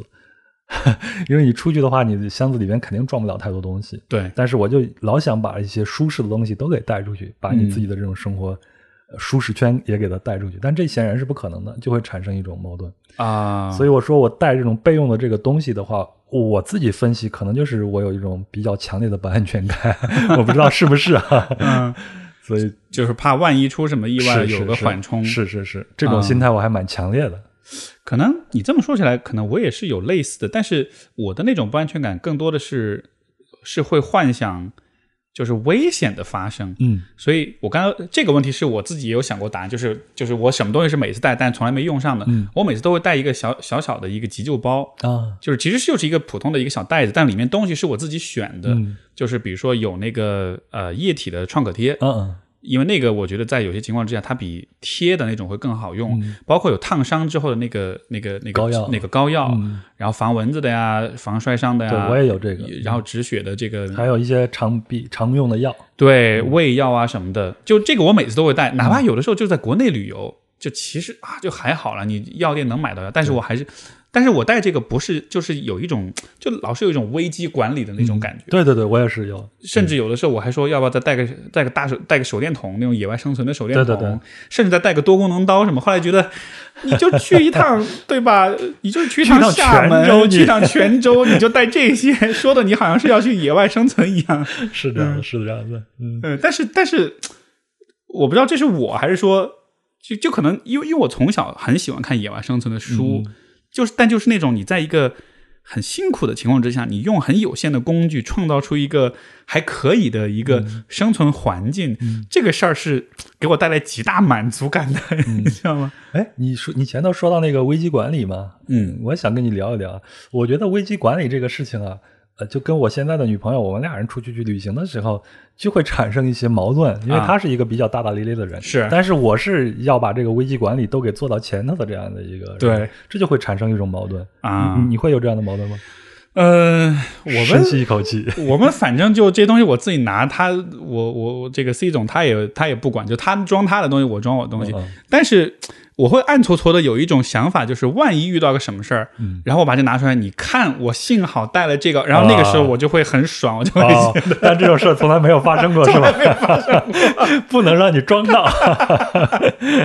嗯，对，也也也也是这样子，也是这样子。哎，但你想想看，其实如果现在我们，比如说我们不是生活在对吧？二零二三年的人类，我们是生活在 一零二三年的人类。我觉得有这种精神的人，其实还蛮有用的。嗯，是是是，你走到外面，你多带把匕首，你多带一点草药或者什么的，说不定就真的救命了。对，咱别说一零了，咱们就十八世纪，嗯洪堡他们出去旅行的时候，亚历山大洪堡啊，他们出去旅行的时候还得到处躲着西班牙的这个炮舰呢，啊，到处都是危险。那不光是有这种国家和国家的这种是呃敌视，还有这种大来自大自然的，什么野生动物都有啊。没错。嗯这个真的是我觉得现代人可能不太能理解的。就你看，包括那个嗯。莱昂纳多之前演那个电影叫什么来着？就是那个他演那猎人，然后被熊抓了，但是他哦后来就、荒野猎人，荒野猎人，对他对对。得奥斯卡奖那一部，哎，他得了吗？那部哎，那部他那部好像没得。他得了吧？哦那部得了得那部得得了对对就劳模奖嘛，对对对劳模这里边表演的太用力了，没错，太苦了。是，但就你看这个，比如说像我看那个片儿，就你真的能看到，就是就是人类在荒野当中，嗯他的就几乎就是完全脆弱，完全没有任何保护自己的措施的，哪怕他有枪，但是那也是一个几乎没有太大价值的一个工具。然后我看完，我一下就觉得。啊天哪！就是我们幸好是生活在城市，生活在现代社会的。要稍微早一点，我觉得都好难。我跟你分享一个故事，嗯前段时间我刚好做一期播客，然后采访的是一个呃研究这个营养学的。我们俩人在聊的时候是聊的马赛部落，非洲的马赛部落。聊的时候呢，他就说一个观点，说如果未来发生了一些比较极端的一个事情的话，这些部落里边生活的人，他们有长期和大自然打交道的这样一个经验。他们的生存方法可能远远优于我们现在这种生活方式和方法。百分之百。对，哎，我就联想到，呃，今去年的十月份的时候，我在西双版纳，然后基诺山由基诺山的这种基诺族的人，他们是我们中国的第五十六个少数民族，一共才有两万多人，OK，带着我去钻了趟热带雨林，我发现他们在热带雨林里边就是真正的所谓的如鱼得水，啊哈，他们可以靠一把刀，现在因为是禁枪了，那在九十年代的时候，他们是最后一代猎人，还可以打猎，啊，现在只能拿一把开山刀，就靠这个，他们能在里边找到他们所有的生存的这个资源，除了衣服呃 不能织布以外，剩下的吃的喝的，他们都能在里边找到。树上掉那个果子，哪些能吃，他们知道。那如果你渴了怎么办？大芭蕉树，啪给它一砍，里边那个芭蕉心里边有很多的水，你砍它的时候也不要内疚，因为这个。芭蕉它的自生长能力非常的强，你眼看着它几分钟以后，它那个上面就长出来这么大一一节子，哦你过一一周再回来的时候，这个芭蕉树就完全就有长好了。OK，然后他们在里边去怎么做饭？因为当时山里边禁火，我们它只能在外面弄。然后你你的那个容器就是一片大的芭蕉叶子，对吗？然后你呃嗯采来那些果子去怎么去做，都非常的好。所以我觉得他们在山里边，就是如果发生一些极端的方呃极端的情况出现的话，他们的生存要远远是优于我们的。啊我们在那个时候可能就是一个废人。我进到雨林里边，感觉就自己就是个废人。哦，这个你你前段你看那个《阿凡达》了吗？看了看，我很喜欢。他他他他其实里面就有点这么样一个世界，观对吧？嗯就是就是工业化的、机械化的人类看上去很牛逼，但其实你说到跟从生存的角度来嗯说，从包括跟自然的亲近程度来说，就你还是需要那种很。很很很很怎么说呢？跟跟跟你的环境充分的连接起来的那种能力。对，而你看着这些家伙拿着枪、坐着机器人、开着飞机进来的时候，虽然他很有统治力，但是他是一个，呃，它是一个异化的嗯一个存在，是它跟这一切是是断联的对。啊！我突然意识到，《阿凡达》是一部批判资本主义的 一部电影。是是是是是，我我挺喜欢的。我喜欢它里边那些所有的对未来世界的这种创造啊，水世界的这种创造，就从技术上来说，就给我一个全新的感觉。故事我就不提它了，我们也对这个是一个人一个感觉嘛，对对吧？反正三个多小时，我看的也是没有上过一次厕所。哎，对对嗯对，就我当时真的是一去之前，我被包括关雅迪，包括啊不同的一些人就、啊就说过这个什么啊，编剧怎么样怎么样。但是我后来看，我就觉得那个画面好到我我不 care 故事好不好了，就你无暇想这个问题了。是是，其实那个《阿凡达》里边它就是这样一个故事，就在那样的一个环境里边，就是部落人的海洋族的人啊，他们的生存方式可能是更适合那个世界的一种生活方式了。没错，就是那种很有机的那种适应，然后而且是带着很多的呃。智慧就就包括比如说像你说的像这种少数民族，他在山里打猎什么的，就他自然而然就会发展出一些可能我们都想不到的一些方式去去融入那个环境，而且不是一种像像工业化社会是是是彻底的去改变，把它改成我想要的样子。而他们是说我们怎么在在这个里面找到我们自己的位置？是，所以嗯，就咱们还说回旅行啊，就是说在旅行的时候，我就会发现有很多的朋友。他可能会拿一种非常消费主义的眼光去看他所在这个目的地。对，嗯，然后这个地方好落后啊，啊，支付宝都没有啊，还要用现金啊，等等等等。我们就拿现金这个事儿，你有没有想过，我们现在用的这种电子支付的这种方式，它是一个很危险的一种形式的？某一天有可能一下子就给你清零了。没错，可能现金还是一个挺好的一种方式，而且现金你不太容易追查到你的来龙去脉，对不对？嗯，是，嗯，哎，而且。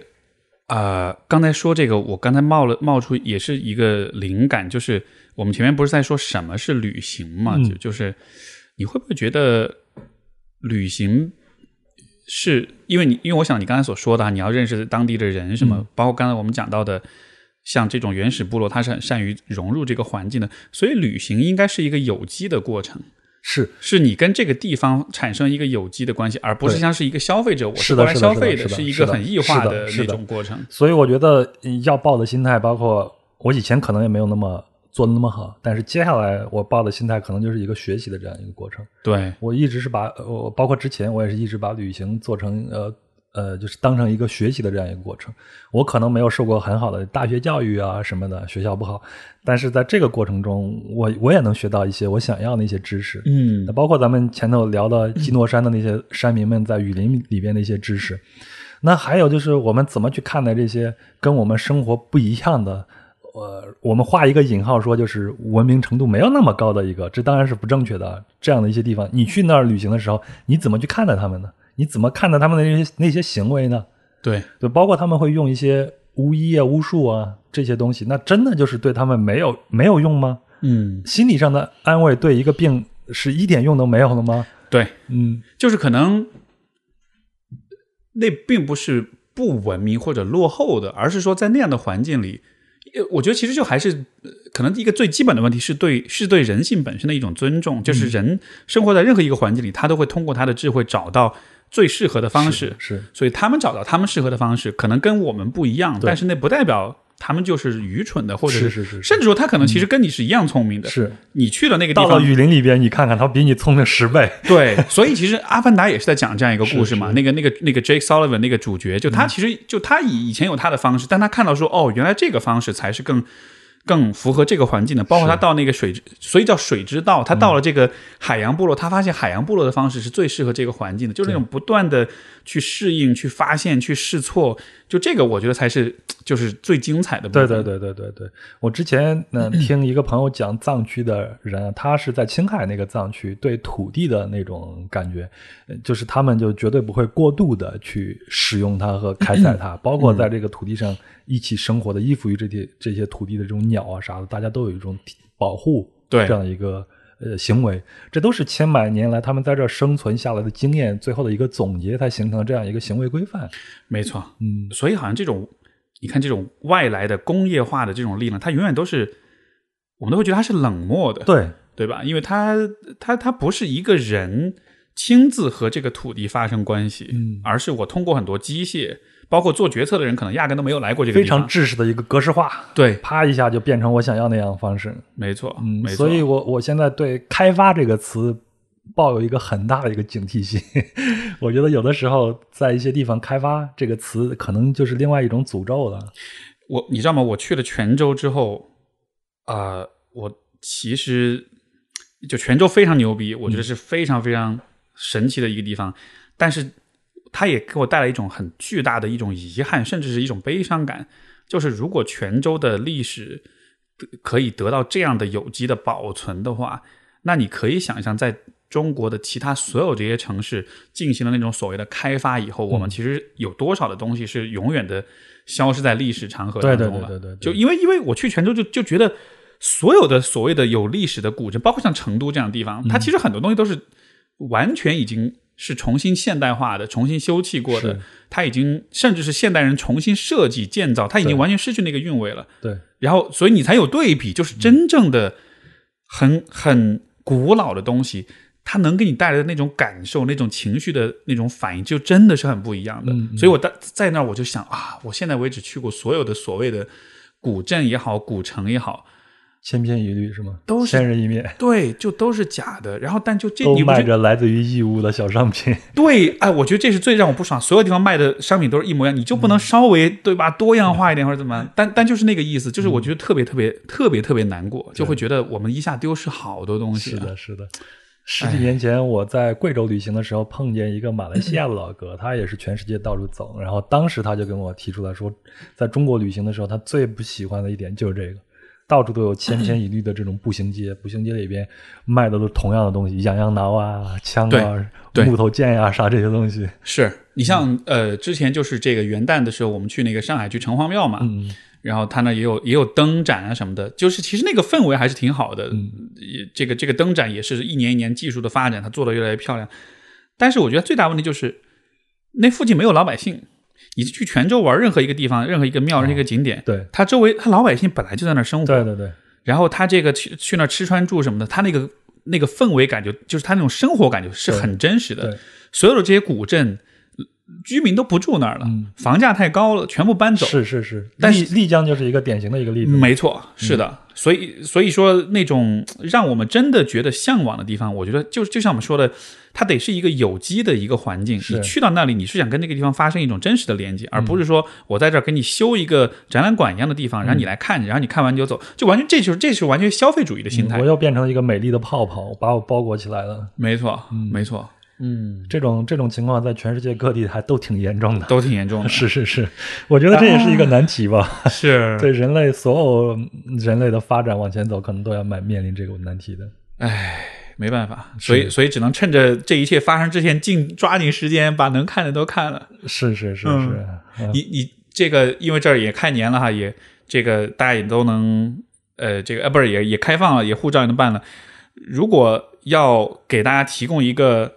重新开放之后的周游世界的一个指南或者是一个建议，你觉得你有没有一些？哎呀，这个问题好烂，这是你的专业，所以我会一直问烂问题来凸显你的专业水平。我我没有资格给别人的一个 一个建议，但是我我只有一点就是说，如果你想通过这样的方式去啊多了解自己，多了解外界的世界，给自己自己的成长积累一些素材或者经验的话。你就要拿出你的勇气来啊！不要想想太多。嗯，有很多东西它真的不能成为你的一个阻碍，包括现在对中国旅客的这样的一些限制，对吗？现在还有，但是过一个月两个月还有没有，我也不知道。嗯，另外呢，就是说像语言，对吗？它其实也不是一个非常大的一个障碍了。语言肯定，如果你语言好的话，你 你能会接收到来自于呃对面的这个人更多的一些信息。但是语言不好，我们和猫猫还能交流，和小狗还能交流呢，何况人和人呢，对吗？它不耽误你基本的这些事儿。是，嗯，然后你通过其他的方式去了解它也可以。是，最重要的一点就是，如果你有这样的想法，你赶紧去实现它。这可能就是我唯一的一个建议。特别好，你一说，呃，你这么一说，我脑子里冒出来的第一个地方是冰岛。嗯。对，我觉得啊，我应该鼓起勇气去，因为想一开始想先去到安全的地方，比如日本啊，或者是也许顶多美国。但是我想不行，我得去一个狠一点的地方。冰岛狠是吧？我觉得是它的那种环境跟氛围，那种陌生感很强吧。就它那个风貌，至少我看到的照片、图片、视频什么的，我觉得就是是是会让人有一种，因为你看，比如说热带雨林，你至少知道它是它是生机勃勃的。对对对。但是冰岛就会让你觉得。这几乎哈，对，这几乎像是地狱了，只是没有那么的邪恶 那种感觉，但是但是又有美的感觉在里面。嗯，我也一直没去过，也很想去，对吧？嗯，所以现在每每一个目的地对我来说，对我都充满了吸引力。都啊，是啊，这么一说，我跟你一聊，我的那个感觉也回来了，太好了，特别好，特别好。哎，最后问你一个，就是现，因为你你也说你去不同的地方，呃，会跟当地人有连接什么的，有没有一些人是让你印象很深的，甚至可能是现在依然保持联系的？嗯，我在我自己的节目里面分享过，但是我也很乐意分享给呃 Steve 说的这些听友们。这一个人对我的旅行产生了一个很大的一个影响。OK，我们现在没有联系，为什么没有联系？我讲完他的故事，大家就知道了。二零一一年的时候，也就是我第一次长途旅行，呃，出发前呢。因为你之前没有过这样想法，想着我要去长途旅行了，会发生很多的危险，我要做这种风险的管理，我把遗书都写好了。哇哦，OK，现在想想好可笑，当然这是对的啊，其实是很明智的做法，是对的，对对对。然后呢，嗯，我到了西双版纳，到西双版纳，在一个青旅，那个青旅是一个别墅改造的，就在澜沧江的旁边，在他大厅里边看见了一个人背对着我。戴着一个鸭舌帽，然后，呃，虎背熊腰，我可以这样去理解。然后我以为是个大哥，就跟人家打招呼，结果人家一转过来，穿的是那个大 T 恤和一个迷彩的一个短裤，转过来一看，原来是个大姐。OK，当时她应该是六十岁左右。然后我就跟她聊，我就发现这个大姐了不得，一个杭州人。杭州人对，退休以后呢，就出来玩啊，然后天文地理什么都知道，他的电脑永远连着网，就看很多这种社会新闻，啥都能跟你聊。他下一站的目的地是去啊，是去那个老挝，嗯，然后他想想顺着澜沧江漂到那边去，漂流吗？呃，不是漂流，他就坐船去那去那边去，然后现学英语。说 "Don't touch me, I will call the police"，就现现学英语那个。但是他去旅行的话，他就很深入。比如说他去呃普洱，想去看这个茶是怎么生产的，他就会跟当地的这个茶农一起住三四周，然后拿他的单反去拍他们的这个过程。然后在路上呢，他也不再去追求这个时间，他就坐这种公交车，呃，或者是那种长途的巴士。如果这个巴士到了这个点。晚上到一个地方，那他就下来，在这儿休息一天。第二天想走就走，不想走就不走。嗯，啊，他说我已经工作了一辈子了，被这种呃体制给束缚了一辈子，现在终于到了我可以自由的时候了，所以我就要按我的方式去玩。还有一点对我影响很深的就是说，我们俩人在一起玩的那段时候，不光是在这儿碰见，后来在大理。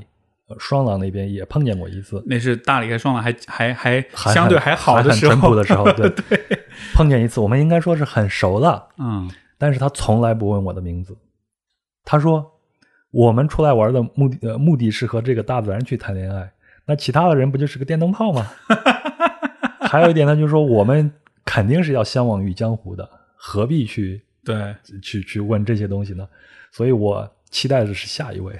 啊，这个对我的影响非常非常的深，尤其在那个时候的你哈，对对，有刚刚走出去，然后这种态度可能就跟城市居民的那种心态是完全不一样的。是是，我现在说可能对这位大姐有点不太敬啊，但是我感觉这个大姐是一个非常 tough 的一个女人，嗯，她按我们按我们现在导的那种的比较厉害的是吧？按我们现在的说法，或者我看她这观感，她可能是一个铁 T，我没有任何歧视的这样这样的一种说法啊。我我非常非常的敬佩他，他就是跟他接触的这一段时间，对我接下来所有的旅行都产生了很大的一个影响。然后他还有一种，呃，他年轻的时候是下放到某一个地方去呃插队，他没有办法去旅行，然后他会把一个中国地图和一个世界地图挂在他的墙上，每天下工以后，脑子里边去看这个地图去旅行。我今天到了哪儿，明天到了哪儿。在那几年，他把全世界、中国都给旅行了一遍。一九七八年政策刚刚好起来的时候，他第一次从杭州出去旅行是去了武汉。嗯哼，到武汉，到了武汉呢，他到了一个旅馆那儿，然后敲开那个窗户，里边的老大爷把眼镜推下来说：“你来干啥？”他说：“我来旅行。”啊，推出了一个表单，说：“你填一下。”那个里边有一个来汉理由，他想了想，填了一个旅游。然后老大爷说：“啊，还有旅游这回事？一般那个时候不都是去出差啊，或者什么的？对对对对对。所以他只要有一有机会，他就会去实现他的梦想。那他退休以后，可能家庭也不需要他他也去照顾了，嗯，就完全按自己的方式去做自己的一个旅行。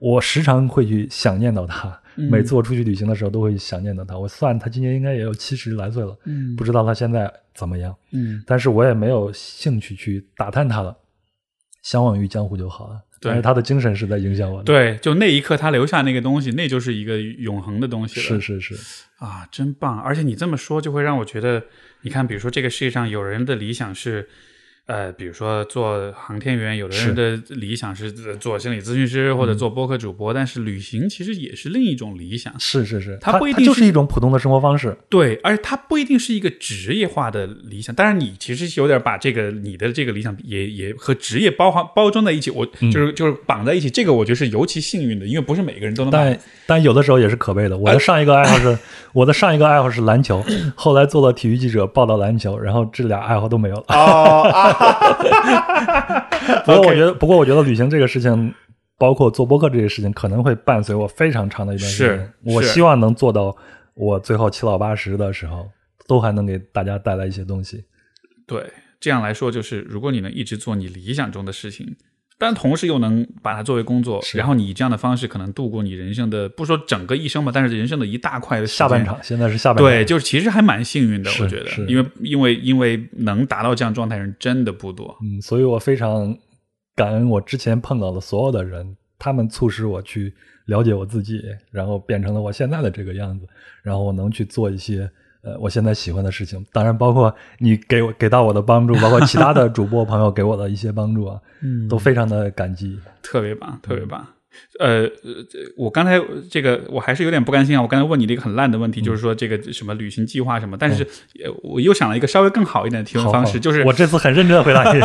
就是就是有没有呃，我我想让你推荐国内国外更推荐各推荐一个地方，但这个地方是可能没有那么出名，但是你去了之后你会发现那个体验是是超过你的预期，或者说是就是这个地方应该是理应当被更多人知道的，有没有这样的地方？肯定有，嗯，给我稍微的想一想。我只能拿我自己的这种经验来说啊。对，就是你自己个人的呃这个感呃呃观感来说的话，那如果国内的话，我会比较推荐于这个甘南地区，，OK，也也就是安多藏区。嗯它是处于这个青藏高原和黄土高原的这个过渡地带，所以在地形地势上呢，我们内地的人过去的时候不会感觉到太难受，但是你能领略到这个藏区的这种文化。然后以及他们生活的这种环境是非常方便的，能领略得到的。嗯而且那边的寺庙啊，他们的宗教生活呀，还都是很活跃的。你可以稍微的去了解一下。呃，这个地方我是相对来说是比较推荐的。当然，中国有很多推荐地方，我去的也很少啊。嗯所以接下来，包括今年我的节目里边也出现了很多家乡系列，我就是希望能弥补一下这样的一个遗憾，啊，就是多推荐一些我们中国自己地方，去挖掘一下他们的那些有意思的线索。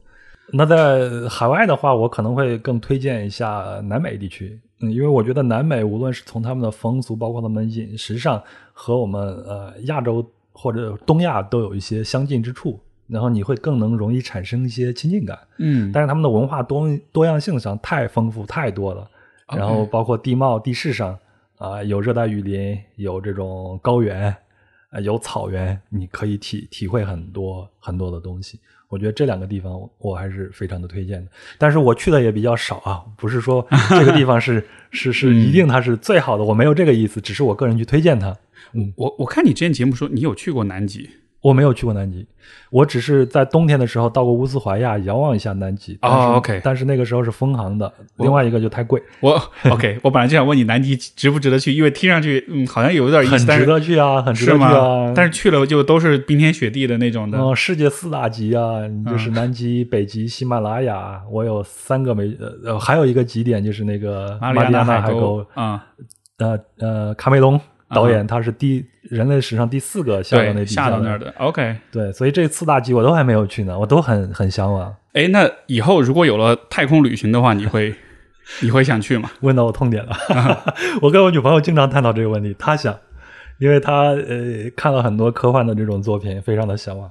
我呢有点熊啊，有点怂，啊就很比较害怕那样的感觉。我本身有一点恐高，，OK，嗯，所以所以，但是如果我确定那个时候是我生命的最后时刻的话，去，反正无所谓了，地球我也都看够了。比如说会也许你会把自己的骨灰发射到外太空。我完全无所谓，我接下来的这个身后之物的这个东西它在哪？如果能到太空的话，变成一个一堆太空垃圾也可以。OK，我可能会是在当这个太空旅行的票价在。我要想想，大概是比如说，也许五十万人民币以下的时候，我就会我就会去。哦，哎，你说这个太空旅行就像马斯克那样，把大家带到天上，上去一趟就上去一趟就下了。那这个我也可以啊，我以为咱们你说的就是不是去火星那种啊，就去火星了那是。不不不对，就只至少上去一趟，我觉得就是有一个机会看一眼地球。OK，就这个我觉得是，那我也也许应该可以。嗯，我觉得有生之年是完全有可能实现的。期待期待。上次马斯克那个好像是两。一千万还是两是一千万美元还是几百万美元？忘了是维珍的老板他们一起去的。对，那个是有点贵，但是就以后这个打打折，双十一的时候打打折什么的，说不定可以考虑一下。就看那个双十一的主办方跟他们谈判的力度了。好的，好的，今儿聊得非常开心。然后。最后也是跟大家介绍一下你的节目，还有就是各个方面的社交媒体啊这些信息。大家要关注你的话，从从哪些渠道关注你？好，我的节目叫做《壮游者》，然后副标题叫做《人文旅行声游记》。壮呢就是壮士留步的壮，嗯，游呢就是旅游的游，者呢就是知乎者也的者，嗯，壮游者。然后大家如果想听我的节目的话，可以在苹果播客，然后在小宇宙以及在喜马拉雅、网易云音乐搜“壮游者”都可以搜得到。然后呢，我有有一个公公公众号叫做“壮牛者”，一个名字，大家在微信搜索栏里面搜索一下就可以关注到它。好，非常希望大家来听一些呃不一样的世界各地的这种故事和观察。好，而且你的节目也一直在坚持在更新，对吧？三年的时间，对我现在现在从二零二二年开始是每月更新三期。你你你现更了得有一百五六十期了吧？一百四十多期，一百四十多期。对啊，OK，很棒，一直坚持下来。而且现在我看小宇宙订阅是五万多了，也发展的很不错。对，但是你今年十九万了是吧？我呃，我做的毕竟要稍微久一点，前辈。好的好的，特别感谢样的分享，也感谢各位的收听，我们就下次再见，拜拜，拜拜。